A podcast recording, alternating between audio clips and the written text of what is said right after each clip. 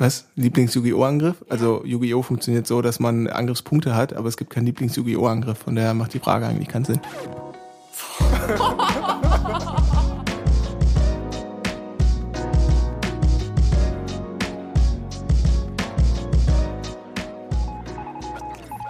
Hallo, liebe Freunde. Julia wieder hier, die Stimme hinter dem Koro Podcast. Und wir sind schon im unglaublichen zweiten Kapitel des Podcast Buches. Geschichte haben wir also schon geschrieben. Unfassbar. In dieser Folge nehmen wir uns Piran, also einen der Geschäftsführer von Coro und damit ähm, auch Coro, ein wenig ins Kreuzverhör und schauen einfach mal, was hinter dem Online-Handel beziehungsweise hinter dem Online-Unternehmen steckt. Wer hinter diesem Unternehmen steht, das kann ich euch auf jeden Fall jetzt schon sagen. Es ist nämlich einmal der Urgründer und Vater Chorus, genannt Costa.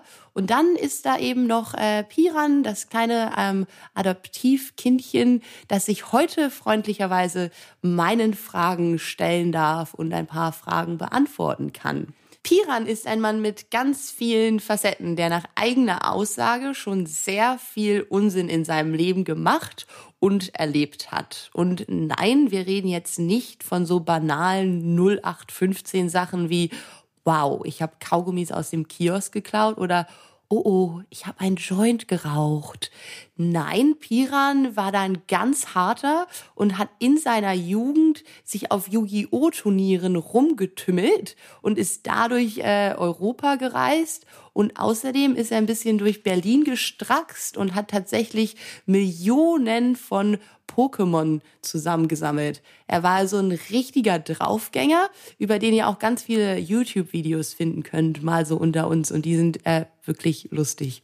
Äh, naja, wie das alles mit Koro zusammenhängt, das erfahrt ihr jetzt. Also Koro Podcast Klappe die zweite. Hallo Piran, schön, dass du Zeit gefunden hast in deinem doch sehr busy Alltag und dich mal mit mir hinsetzt und ein paar Fragen beantwortest. Wie geht's dir denn? Gut, wie geht's dir, Julia? ja, mir geht's auch gut, Dankeschön.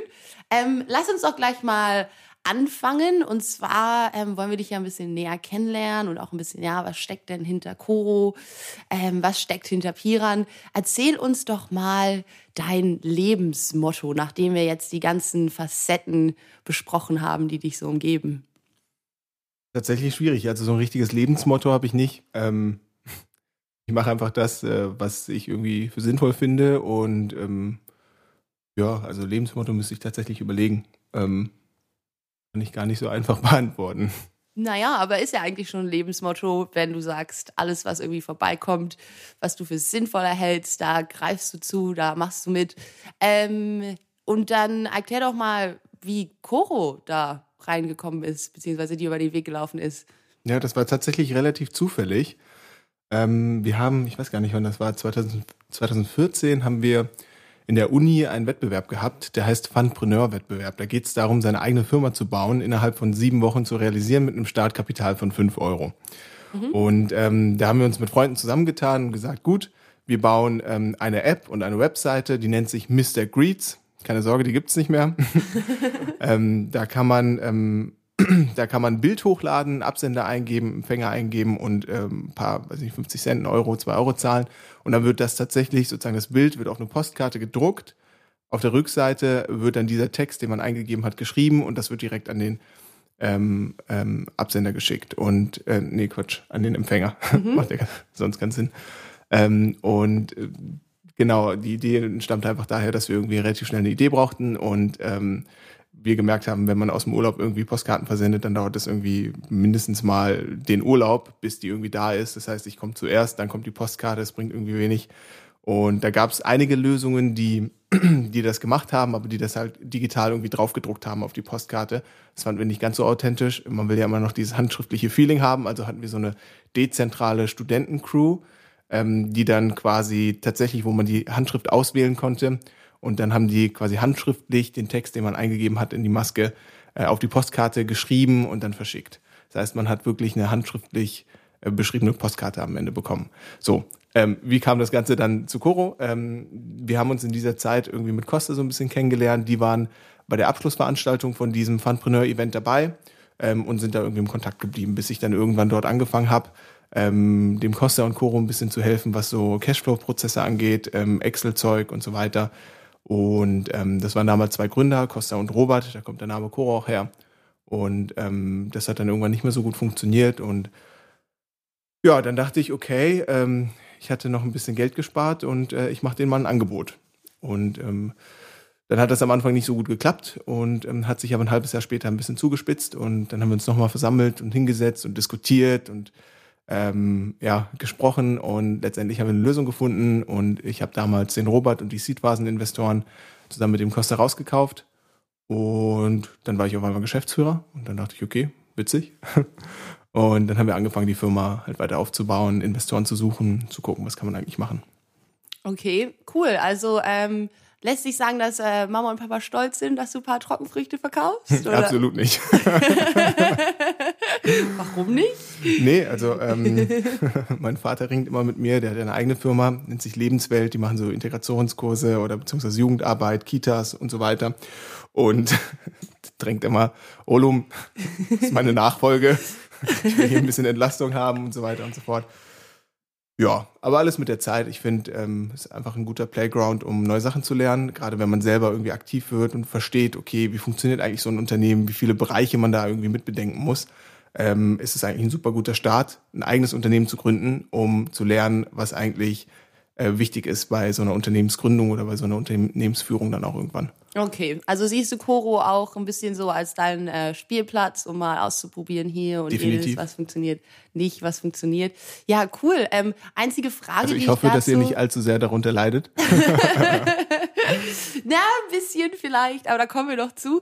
Ähm, einzige Frage, die sich mir jetzt stellt, bist du ein bisschen enttäuscht, dass ähm, dein Name jetzt nicht in dem Namen von Koro drin ist? Also, dass es Koro geblieben ist und nicht Kopi heißt zum Also wir, Beispiel? wir haben tatsächlich überlegt, ob wir das Kopi nennen, nachdem ich eingestiegen bin. Aber ich finde das absolut unauthentisch und Kopi hört sich wie Kopie an und ähm, tatsächlich ist es so teilweise Ansatz von Koro zu gucken, wo, wo gibt es eigentlich Potenzial, welche Produkte kann man machen und wenn man das dann noch Kopie nennt, äh, das wäre ein bisschen too much. Und dann haben wir es gelassen. Finde es eigentlich ganz cool. Ähm, ja, aber wir haben ja jetzt auch, erzähl mal ein bisschen mehr über quasi ähm, Coro, über das Unternehmen. Es gibt ja da bestimmte Sachen, wofür ihr steht, was eure Mission ist, eure Vision. Ähm, ist ja auch nochmal ganz spannend, da ein bisschen tiefer reinzugehen. Ja, also ursprünglich ha- hat ja quasi, ähm, haben ja Costa und Robert das Unternehmen gegründet mit dem Gedanken, Wasch- und Reinigungsmittel günstiger anzubieten, als die Drogerie es tut. Ähm, die kommen ja meistens so hier Spülmaschinentabs, die sind ja wahnsinnig teuer und dann dachten die sich, okay, nachdem die dieses Buch äh, Kopf schlägt Kapital von Günther Faltin gelesen haben, ähm, was kann man denn machen, um irgendwelche ja, Spülmaschinen, Spülmaschinentabs, Reinigungsmittel günstiger zu machen und haben da Hersteller gefunden, das in großen Packungen verkauft. Ähm, sprich Handelsstufen übersprungen und versucht, möglichst beim Hersteller einzukaufen. Und ähm, nach einem kleinen Pivot, ähm, das heißt alles weg mit Waschen und Reinigung und äh, Fokus auf Food, ähm, ist trotzdem dieser Grundgedanke, dass man Handelsstufen überspringt und möglichst aus dem Ursprung einkauft, der ist gleich geblieben. Und das ist quasi auch das, was ich ursprünglich bei Coro spannend fand. Ähm, man kann einfach unheimliche Preisvorteile realisieren für einen Kunden, ähm, wenn man eben alles, was dazwischen ist und keine Produkt-Value Creation hat, ähm, weglässt. Und ähm, genau, das, äh, das ist immer noch das, was ich spannend finde und auch in Kombination mit dem Online-Versand. Ich brauche keinen klassischen Point of Sale. Ich muss nicht alles über die Verpackung kommunizieren, sondern kann online natürlich den Produktinhalt zeigen, ganz anderes Storytelling betreiben und kann diese ganzen Kosten in diesem Packaging, Design und so weiter und so fort, das zu optimieren für den Point of Sale, das kann ich quasi weglassen. Und mit dieser Flexibilität in der Verpackungsgröße und in der Verpackungsart kann man eben leichter vertikal integrieren, also leichter Handelsstufen überspringen und möglichst Richtung Ursprung gehen und da irgendwie größere Mengen dann auch einkaufen und ähm, ja, Preisvorteile re realisieren. Mhm, ja, also ist alles ähm, schon ganz schön interessant, aber also wir haben ja jetzt Nachhaltigkeit, ist einmal ein großer Gedanke von Coro.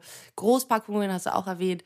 Ähm, dann sind wir aber noch bei Transparenz. Transparenz ist ja auch ein ganz großer Gedanke. Wir haben ja auch auf unserer Website diesen Preisgrafen, der da irgendwie immer angeben soll, okay, so viel kostet es, warum kostet es so viel. Ähm, meine Frage ist jetzt aber, ähm, Transparenz auch nur in Grenzen, oder? Also ich meine, du gibst ja jetzt nicht Preis irgendwie, okay, so viel verdienen wir oder ähm, das ist unser Lieferant oder sowas. Warum nicht? Wer entscheidet, wo Transparenz anfängt und wo sie aufhört? Warum kann der Kunde nicht einfach ähm, alles sehen und warum legen wir nicht einfach alles offen? Ähm, ja, das hat verschiedene Gründe. Also wenn man jetzt bei den Gehältern anfängt, für mich ist es jetzt keine Information, die für einen Kunden super relevant ist, ob er jetzt irgendwie ähm, welche Haselnüsse er kauft oder welche Cashewkerne er kauft. Ähm, das ist irgendwie weniger abhängig vom Gehalt der Leute, die irgendwie bei der, bei der Unternehmung arbeiten. Ähm, deswegen haben wir sowas nicht veröffentlicht und auch wissen wir nicht, wissen wir gar nicht, ob jeder Mitarbeiter damit d'accord geht, äh, sein Gehalt irgendwie öffentlich online zu stehen zu haben. Ähm, was die Transparenz der Preisgestaltung angeht, ähm, haben wir uns lange überlegt, wie wir das machen. Ähm, wir kommunizieren beispielsweise Verkaufspreise offen und auch die Änderungen von Verkaufspreisen dokumentieren wir in dieser Preisentwicklungsthematik auf der Produktdetailseite jedes Produktes. Und da kann man quasi sehen, ob sich ein Produktpreis erhöht hat oder der gesenkt wurde und aus welchem Grund er erhöht wurde oder gesenkt wurde. Und das versuchen wir so transparent wie möglich zu kommunizieren. Ähm, wir haben auch mal überlegt, ob wir Margentransparenz anbieten, quasi auch sagen, wie viel wir eigentlich äh, an Marge machen pro Produkt. Ähm, aber wir finden es ein bisschen schwierig, weil unser Sortiment besteht teilweise aus ja, vergleichbaren Produkten. Also nimmt man mal irgendwie Kakaopulver stark entölt, da, das ist so, so eine Art Commodity-Produkt. Das heißt, das kann man mit, einer, mit einem Blatt Papier, mit Spezifikationen einkaufen und kann relativ stark davon ausgehen, dass, dass es überall gleich ist. Und ähm, dann gibt's aber auf der anderen Seite auch sehr innovative Produkte wie Pistazienmus oder ein eigenentwickeltes Pesto mit einer eigenen Rezeptur. Und deswegen so ein bisschen ähm, müssen wir auch schauen, wie wir das machen mit dieser Margentransparenz. Wir haben teilweise bei den innovativen Produkten auch Handelspartnerschaften. Ähm, teilweise sind die nicht so ganz happy, wenn man sowas wirklich offenlegt und veröffentlicht. Und wenn wir sowas machen wollen, dann auch über die ganze Produktpalette. Ähm, wir sind da immer noch am überlegen, ob wir das offenlegen möchten, aber aktuell haben wir gesagt, dass wir die Verkaufspreisentwicklung offenlegen, ähm, die Einkaufspreise aber erstmal für uns behalten. Okay, gut. Ähm, und dann ist ja Coro jetzt auch ganz, ganz äh, stark im Wachsen. Ne? Also was haben wir so, können wir sagen, was wir so, was wir so letztes Jahr gemacht haben, wie, wie weit wir jetzt gerade wachsen und ähm, wo es hingeht? Ja, also die Zahlen sind ja teilweise öffentlich. Wir haben ja letzte, letztes Jahr so eine Companisto-Kampagne gemacht. Wir haben uns jetzt vom letzten Jahr zu diesem Jahr, für, ich würde sagen, für anderthalbfacht. Ähm, wobei dieses Jahr, ich meine, kann ja auch nach hinten rum wieder runtergehen, aber äh, wir wachsen. Ja, wir wachsen ganz gut zwischen 50 und 100 Prozent pro Jahr. Und ähm, ja, das, das kann man, das ist das, was man so sagen kann. Ja, okay. Also ähm, stolzes kleines Lächeln auf äh, deine Lippen. Aber wie planst du denn ähm, authentisch zu bleiben? Weil in so einem kleinen Unternehmen, klar geht es irgendwie immer noch, man steht irgendwie im näheren Kontakt mit den Kunden, ähm, mit den Lieferanten, mit allem Möglichen. Ähm, aber je größer so ein Unternehmen wird, desto mehr Verantwortung lastet ja auch auf einem, ähm, desto verwirrender wird es auch alles. Ähm, was sind denn so deine Tipps beziehungsweise deine Vision, wie du da Struktur reinbringst, wie du da, wie gesagt, authentisch bleiben kannst und auch authentisch mit dem Kunden und weiter umgehen kannst? Ja, das ist eine relativ umfassende Frage. Ich weiß gar nicht, wie ich da so im Detail drauf antworten soll. Ähm, grundsätzlich haben wir natürlich geschaut beim Aufbau des Unternehmens, dass alles, was wir an neuen Produkten machen, also dass wir, dass wir wissen, nach welchen Guidelines wir da vorgehen. Also was im Hintergrund gibt es ja Prozesse, es gibt ja immer bestimmte Gründe, warum wir bestimmte Produkte angehen. Und ähm, das versuchen wir so authentisch wie möglich zu kommunizieren. Ähm, ich finde es immer ganz wichtig, wenn man Kunden, egal ob über einen Kommunikationskanal wie Instagram oder sonstige Social-Media-Kanäle, aber auch über den Kundenservice als Mensch begegnet. Weil ein Unternehmen ist immer ein Konglomerat aus Menschen und ähm, letztendlich äh, sind halt Menschen dahinter. Und wenn man mal irgendwie Lieferverzögerung hat beispielsweise, ähm, gibt es halt viele, die irgendwie absolut nicht antworten oder äh, dann irgendwie pumpig werden, wenn ein Kunde fragt. Aber letztendlich der Kunde freut sich, wenn er was kauft und wenn da was ähm, schief geht, dann ähm, und man das irgendwie menschlich kommuniziert und sagt, hey, hör zu, ähm, nichts für ungut, aber wir haben es nicht gepackt, äh, wir haben also literally nicht gepackt. ähm, wir haben es nicht geschafft, weil das Bestellaufkommen zu groß ist oder weil DHL gerade streikt oder was auch immer tut uns leid, wir können da leider auch nichts machen, aber wir versuchen unser Bestes. Dann ähm, haben wir gemerkt, dass auch da viele, ähm, dass, dass wir da auf Verständnis stoßen. Ich glaube, wichtig ist immer die Art und Weise der Kommunikation, wie man das irgendwie an den Kunden weiterträgt und dass man da irgendwie authentisch bleibt. Okay, und das glaubst du auch, machen wir momentan zu 100 Prozent? Oder glaubst du, da gibt es noch ein bisschen ähm, Verbesserungsfähigkeit? Ich glaube, das kann man immer besser machen. Also ich glaube, wir machen es gut. Ähm, Gerade äh, Costa, der diesen ganzen Bereich Logistik, Prozesse, Customer Support und so weiter mit aufgebaut hat, ähm, hat er immer sehr großen Wert drauf gelegt, dass die Antwortzeiten kurz sind, dass die Kommunikation gegenüber dem Kunden sehr authentisch ist. Ähm, und das funktioniert schon ganz, ganz gut. Wir können das natürlich mit, mit Hilfe von ein bisschen Technik und so weiter noch besser machen, dass man auf der Website beispielsweise sieht, wenn sowas der Fall ist, dass direkt ein Kunde sieht vor der Bestellung sogar, okay, das kann vielleicht ein, zwei Tage länger dauern. Ähm, aber grundsätzlich ähm, sind wir da, glaube ich, ganz gut unterwegs. Okay, cool, gut zu wissen. Ähm, dann habe ich jetzt aber noch eine ähm, ganz spannende Frage, und zwar, wo wir gerade so über Logistik und sowas alles reden. Ähm, wir sagen ja auf unserer Website und auch in ähm, vielen Videos, wir kaufen direkt vom Bauern ein. Also ist Zitat von uns. Ist das denn so? Ist es überhaupt realisierbar? Warum sehe ich dann auf der Website keine Fotos von uns, wie wir Bauern die Hände schütteln? Oder, also, weißt du, so, ist es realisierbar? Gehen wir davon weg, je größer wir werden? Oder, ja, wie ist da die Zukunft beziehungsweise der Stand? Ja, ist eigentlich eine Frage, mit der ich mich auch sehr viel und sehr gerne beschäftige, ähm, weil das die Ursprungsidee von Koro war, dass man direkt irgendwie zum Bauern geht und dann ähm, alle Handelsstufen dazwischen ausschaltet. Ähm, wir haben gemerkt, so einfach ist das gar nicht. Das hört sich immer super einfach an. Ja, kommen hier direkt vom Bauern und direkte Beziehungen und das äh, birgt immer so ein warmes Gefühl, dass man ähm, direkten Handel hat mit einem Kleinbauern. Aber das ist wahnsinnig schwierig. Also ähm, erstmal muss man die finden. Also erstmal einen Bauern im Ursprungsland zu finden, der, der läuft ja nicht irgendwie in Berlin auf der Straße rum, sondern ähm, ähm, wo wir die Leute kennenlernen, sind meistens auf großen Messen, Biofach, Anuga, Sial. Da gehen wir mal zu zehn plus hin und ähm, sprechen da mit den verschiedenen Ländern und mit den Kooperativen, die sie dort vorstellen, die unter diesen ähm, ja, äh, Länderbooths sind quasi und ähm, kommen so quasi in die Gespräche und ähm, sozusagen in die Verhandlungen. Ähm, was wir aber merken ist, bei bestimmten Produkten oder bei vielen Produkten ist es so, dass es große Prozessierer gibt. Nehmen wir mal irgendwie Beispiel Cashewkerne. Ähm, da werden quasi die Raw Cashews größtenteils ähm, nach Vietnam exportiert und da gibt es große Prozessierer, die diese Raw Cashews, also diese Cashews in Schale, es gibt diesen Cashew-Apfel, unten ist halt so, ein, so eine Nuss dran, die wiederum geknackt werden muss, ähm, die die in großen Mengen einkaufen und dann knacken. Und von diesen Prozessierern gibt's ja eine Handvoll, würde ich mal sagen. Und die sind halt riesig. Die sind alle wahnsinnig, wahnsinnig groß. Die arbeiten immer auf Containerbasis. Und ähm, teilweise kann man da gar nicht weiter vertikal integrieren, merken wir, weil wenn wir geknackte Cashews haben wollen, ähm, dann gibt es halt kaum Bauern, die ihre Cashews selber knacken. Die, das ist viel zu aufwendig, der Prozess ist nicht quality controlled und ähm, das heißt, die verkaufen ihre Raw Cashews größtenteils an diese Prozessierer und wir können dann maximal zu diesen Prozessierern vertikal integrieren und danach ist quasi Schluss.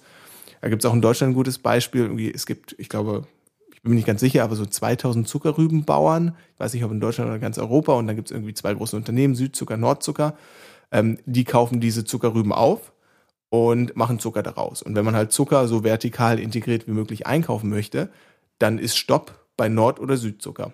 Weil der Bauer selbst, der macht aus der Zuckerrübe keinen Kristallzucker, sondern das sind eben wenige Unternehmen, die das irgendwie weiter verarbeiten und die Qualität sicherstellen.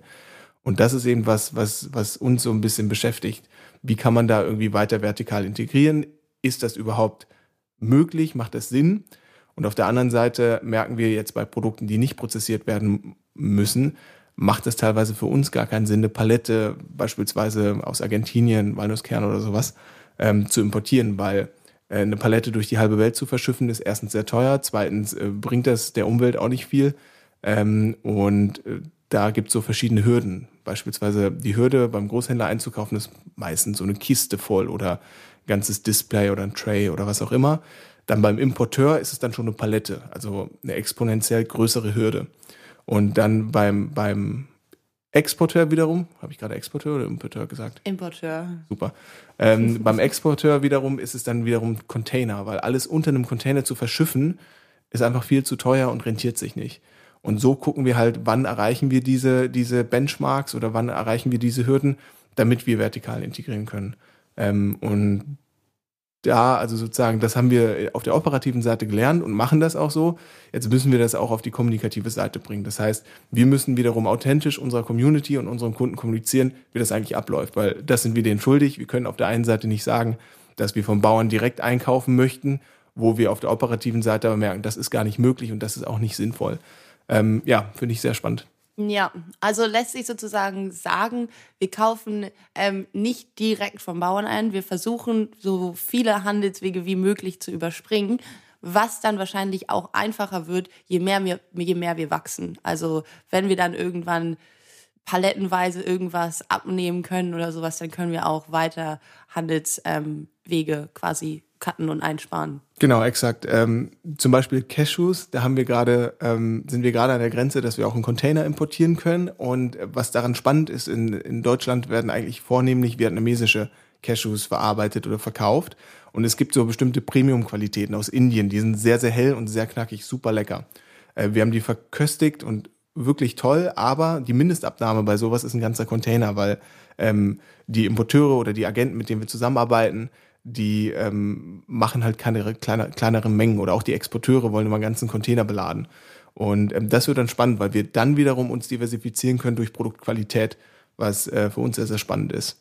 Okay, super. Das ist auch eigentlich schon ähm, richtig guter Übergang zu meiner nächsten Frage. Und zwar ähm, bist du ja auch ganz aktiv im Einkauf immer mit dabei. Also du probierst dich da immer durch, ähm, versuchst irgendwie Preise und sowas alles alles unter Kontrolle zu haben.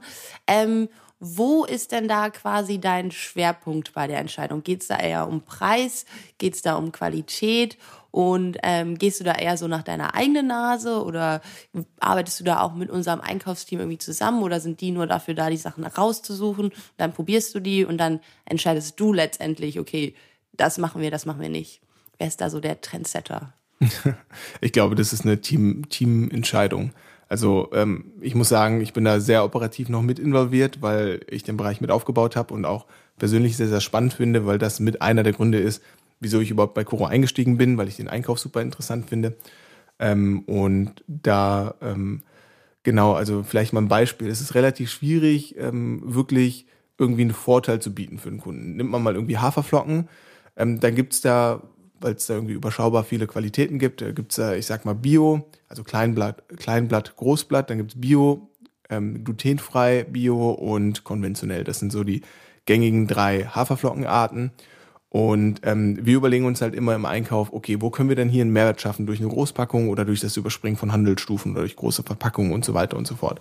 Und haben gemerkt, bei den konventionellen Haferflocken eigentlich keine Chance. Da verdient der Handel selber nichts dran. Das liegt ja nur im Regal und ähm, ist halt ein Frequenzbringer, damit ähm, jeder, der Haferflocken braucht, weil das eben so ein volumenstarkes Produkt ist, geht dann äh, in den Aldi und nimmt sich das mit, aber da verdient weder die Mühle noch dran, noch irgendwie der Bauer, noch der Handel. Ähm, das heißt, das Produkt ist, was das Margengefüge angeht, schon relativ kaputt. Da kann man eigentlich nichts besser machen. Dann gehen wir zur nächsten Stufe, hier in diesem Fall irgendwie Bio-Haferflocken und gucken da, ob man da was besser machen kann. Und so arbeiten wir uns quasi von Nische zu Nische, überlegen uns eine Qualität, die wir eigentlich haben wollen und versuchen innerhalb dieser Qualität den Preis zu optimieren. Ähm, auch so bei den Walnusskernen ist auch ein ganz gutes Beispiel. Die sind bei uns etwas teurer als im Handel. Ähm, wir kaufen da chilenische Ware ein, weil die handgeknackt ist und ähm, sehr mild schmeckt. Die finden wir super lecker aber die kosten halt mehr als beispielsweise die Walnusskerne von, von Ja. Ähm, und dafür ist da kein Bruch dabei, die Walnusshaut ist intakt, die Haltbarkeit ist super. Und ähm, so schauen wir halt, dass wir innerhalb der chilenischen Walnusskerne, die heißen Extra Light Halves, wiederum den Preis optimieren. Ähm, genau, das ist so ein bisschen so eine qualifizierte Entscheidung. Wir setzen uns dann zusammen mit dem Einkaufsteam, überlegen uns, okay, wo macht wo macht Sinn, wo glauben wir ähm, möchte unser Kunde irgendwie ein Angebot haben aber wenn möglich, versuchen wir da auch nicht zu stark vorzugeben und zu urteilen. Also wir wollen eigentlich nicht sagen, ja, nur diese Walnuss ist gut, weil wenn ich zum Beispiel einen Brownie backe und die zum Backen verarbeite, dann sind eigentlich diese chilenischen Walnusskerne zu teuer und zu schade. Und da wollen wir natürlich eine zweite Qualität noch anbieten, die dann preislich etwas attraktiver ist, die dann wiederum diesen Use Case des Backens ähm, erfüllt. Genau. Okay, und ähm, da hast du ja jetzt gerade schon ein bisschen von Nischen geredet. Wo siehst du denn Koro? Also, weil wir haben ja irgendwie ein sehr, sehr breit gefächertes ähm, Angebot. Also auf der einen Seite geht's da ein bisschen ins Exotische, haben wir irgendwie so Jackfrucht und sowas alles. Auf der anderen Seite äh, verkaufen wir fünf Kilo Reis. Was hat's denn damit ja. auf sich? Ja, also wir sehen halt eine Entwicklung, die wir super spannend finden.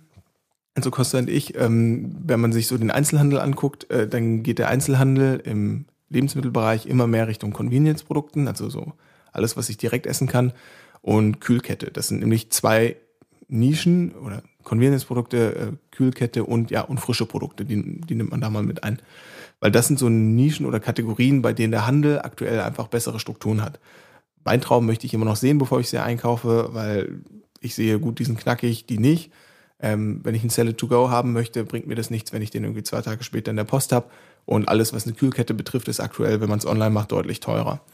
Das heißt, was übrig bleibt, sind alles rundum haltbare Lebensmittel, die versandfähig sind. Und ich glaube, dass man das mit diesem Ansatz der flexiblen Verpackungsgröße und Verpackungsart deutlich effizienter machen kann, als, als es offline der Fall ist. Ich glaube, in fünf Jahren wird man trotzdem noch Cashewkerne offline kaufen können, aber ich glaube, du wirst die online deutlich effektiver, effizienter, günstiger kaufen können als ähm, offline. Und das ist was, was wir irgendwie super spannend finden. Und innerhalb dieser Nische beweg be bewegen wir uns, innerhalb der Kategorie haltbare Lebensmittel, was halt eigentlich sehr, sehr, sehr breit ist. Wir haben angefangen mit Trockenfrüchten, Nüssen, Getreide, ein paar Superfoods und ähm, schauen uns jetzt immer die, die so ein bisschen auch die neuesten Trends an, wo können wir was besser machen, wo haben wir gerade Potenziale, ähm, wo sehen wir gerade am Markt irgendwie Bewegung und gehen da irgendwie rein, sofern es innerhalb dieser Kategorie haltbare Lebensmittel bleibt. Mhm. Aber findest du es nicht trotzdem auch, also du meintest jetzt, geht jetzt irgendwie dahin, dass man seine Lebensmittel noch irgendwie online bestellt. Ähm, findest du es nicht trotzdem wichtig, ähm, gerade bei Lebensmitteln, dass man die anfasst, dass man die riecht, dass man da irgendwie mal was probiert und sowas. Das ist ja gerade auch bei uns so ein bisschen das Thema, so, okay, wir haben Großpackungen, aber gerade für Erstbesteller ist es dann so schwierig, weil kennen Koro irgendwie noch nicht, haben es noch nicht probiert. Hm. Ja, ähm, ist tatsächlich so, ist, ähm, kriegen wir auch sehr oft als Feedback. Ähm, wir, wir arbeiten gerade an einer Lösung, aber tatsächlich ist es wahnsinnig schwierig. Nehmen wir mal als Beispiel diese Ananasringe, die wir haben, die super gut ankommen, wo jeder sagt, hätte ich die davor probiert, hätte ich die viel eher bestellt. Und es gibt kaum Lösungen, zum Beispiel diese Ananas verliert an Qualität, wenn man die quasi aufreißt und nochmal abfüllt. Äh, das kostet unheimlich viel Geld. Es gibt kaum Maschinen, die diese relativ noch feuchten, klebrigen Ananasringe abfüllen. Ähm, und im Ursprungsland gibt es da auch, also gibt oft einigt man sich im Ursprungsland auf einen Kompromiss, beispielsweise ein Kilo ähm, oder anderthalb oder 500 Gramm. Aber es gibt da irgendwie wenig ähm, Produzenten, die sagen, okay, wir packen euch das direkt in Konsumentengrößen ab.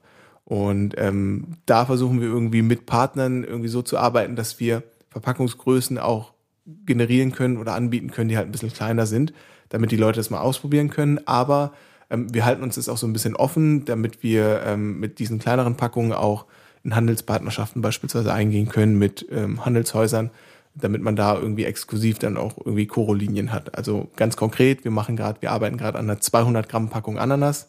Ähm, das wird relativ spannend und äh, die Nussmuse, die bei uns relativ gut laufen, die versuchen wir in so Sachetgrößen zu machen, 30 Gramm, dass man die auch mal ausprobieren kann. Gerade so Pistazienmus, Macadamia-Nussmus, wahnsinnig teuer in 500 Gramm.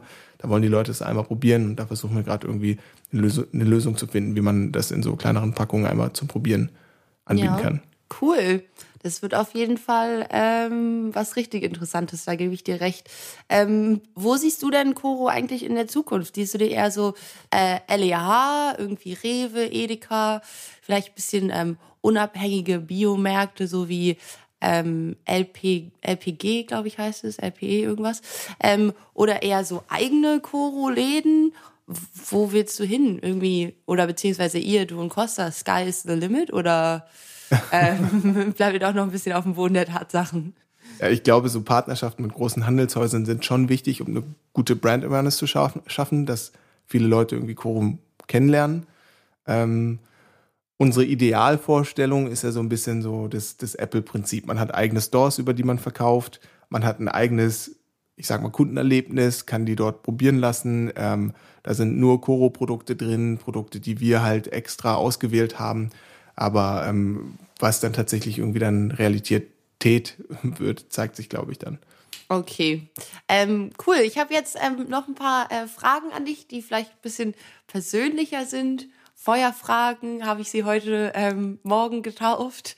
Und zwar sind es so Fragen, auf die du einfach ähm, ganz schnell irgendwie antwortest. Das Erste, was dir so ähm, in den Sinn kommt. Bereit? Okay, perfekt. Ähm, hast du selbst schon mal bei Coro bestellt? Ja, sogar bevor ich bei Coro angefangen habe zu arbeiten. Wow. Ich war erstmal Coro-Kunde und dann ähm, kam ich mit Costa in Kontakt und bin Kannst dich noch daran erinnern, was es war? Ja, also ich weiß noch, ähm, Mango war dabei, Erdbeeren waren dabei, die waren super gut, damals auch Chile. Aktuell kann ich die nicht empfehlen, die normal getrockneten Erdbeeren sind ein bisschen zu trocken, um ehrlich zu sein. ähm, aber die gefriergetrockneten sind ganz gut. Mango, Papaya, ähm, Erdbeeren und noch ein paar Produkte. Okay, cool. Ähm, was denkst du denn ist das äh, schlechteste Produkt, was wir momentan haben? Beziehungsweise hinter welchem Produkt stehst du überhaupt nicht? Nicht so, hm, finde ich nicht so cool. Also jedes, jedes Produkt habe ich ja mit entschieden quasi. Ähm, das heißt, ich stehe eigentlich hinter jeder Entscheidung, hinter jedem Produkt, was wir auch im, im Store anbieten, aber einige Fehlentscheidungen sind vielleicht dabei. Das sind, das sind Produkte, die sich nicht so gut verkaufen oder wo wir keine guten Preise haben, aber konkret fällt mir da aktuell nichts an. Also quasi jedes Produkt, egal ob es jetzt gut läuft oder nicht, du findest jedes Produkt geil. Du wirst den ganzen Laden irgendwie am liebsten selbst zu Hause haben oder was? Ja, also es gibt einige Produkte, gerade aus der Snack-Kategorie, bei denen wir noch nicht ganz konkurrenzfähig sind, was die Preise angeht, ähm, weil wir da nicht direkt mit dem Hersteller oder mit diesen, ähm, mit den Verarbeitern äh, arbeiten. Ähm, und ja, die finde ich, kann man noch ein bisschen optimieren. Ähm, das äh, gefällt mir noch nicht, dass die Preise da noch nicht so gut sind. Okay, cool. Ähm, wenn du, äh, wir sagen jetzt mal, Koro wäre ein Mensch, ja, wir vermenschlichen Koro jetzt mal ganz kurz. Ähm, was für drei Eigenschaften würdest du denn dann äh, quasi sagen, um Koro zu beschreiben? Absolut rational, groß und lecker. Würdest du dich auch selbst damit beschreiben? Bis auf lecker. ähm, ja, gut, dann äh, letzte Frage. Was ist denn dein äh, Lieblings-Yu-Gi-Oh!-Angriff? Was? Lieblings-Yu-Gi-Oh!-Angriff? Ja. Also Yu-Gi-Oh! funktioniert so, dass man Angriffspunkte hat, aber es gibt keinen Lieblings-Yu-Gi-Oh!-Angriff. Von daher macht die Frage eigentlich keinen Sinn. gut, hast du mich gut zerrissen. Ähm, Karte? Uh, Lieblings-Yu-Gi-Oh!-Karte? Lieblings-Yu-Gi-Oh!-Karte. Boah, schwierig, weiß ich gar nicht. Nee. Ja, komm, kannst du jetzt, kannst du mir doch jetzt irgendwas Spiegelkraft. erzählen. Spiegelkraft. Was, Kamil, kennst du die Spiegelkraft? noch? Spiegelkraft. Die sagt, ist wenn, so uncool wenn, wenn ein gegnerisches Monster angreift, ist eine Fallenkarte und du die aktivierst, werden alle Monster in offener Angriffsposition deines Gegners zerstört. Finde ich cool. War ziemlich stark. Ja, cool. Ja. Ähm, Gibt es auch Charaktere bei Yu-Gi-Oh? Ja, klar. Was wäre so dein. Also, wer, nicht, ich wer- habe den wer Anime nie groß geguckt. Komm. Ähm, Lieblings-Spongebob-Charakter, sagen wir da mal. Letzte Frage. Thaddeus, mit Abstand. Sehr cool. Ähm, gut, dann auf jeden Fall äh, danke, Piran. Ich glaube, wir haben ein bisschen was über Koro gelernt, auch ein bisschen was dahinter steht. Ähm, hat mich sehr gefreut, hier mit dir zu sitzen. Ähm, danke auch an euch, danke fürs Zuhören. Natürlich hoffen wir auch, dass ihr euch irgendwie ein besseres Bild verschaffen konntet von Koro und der ganzen Story dahinter, ähm, auch von Piran, ein bisschen eine interessante Seite kennenzulernen. Vielleicht ähm, gibt ja Pirans Geschichte dem ein oder anderen Yu-Gi-Oh!-Spieler, der gerne in die Trockenfrüchte, ins Trockenfrüchte-Business einsteigen möchte, ein bisschen Hoffnung. Ähm, ansonsten würde ich mich jetzt an dieser Stelle verabschieden. Wir hören uns hoffentlich wieder im nächsten Podcast. Und worum es da geht, das bleibt noch ein bisschen geheim. Aber seid auf jeden Fall gespannt. Schaltet wieder ein. Äh, gebt uns gerne Kommentare auf Instagram, YouTube, Facebook, wie ihr das so findet, äh, was ihr cool findet. Und vielleicht habt ihr auch mal Vorschläge zu einem äh, coolen Podcast-Namen. Das wäre ja auch mal ganz interessant, oder? Müssen wir jetzt nicht immer Koro-Podcast nennen. Ähm, also dann, bis zum nächsten Mal. Auf Wiedersehen. Danke, Piran. Danke, Julia. Bis gleich. Wir gehen jetzt arbeiten.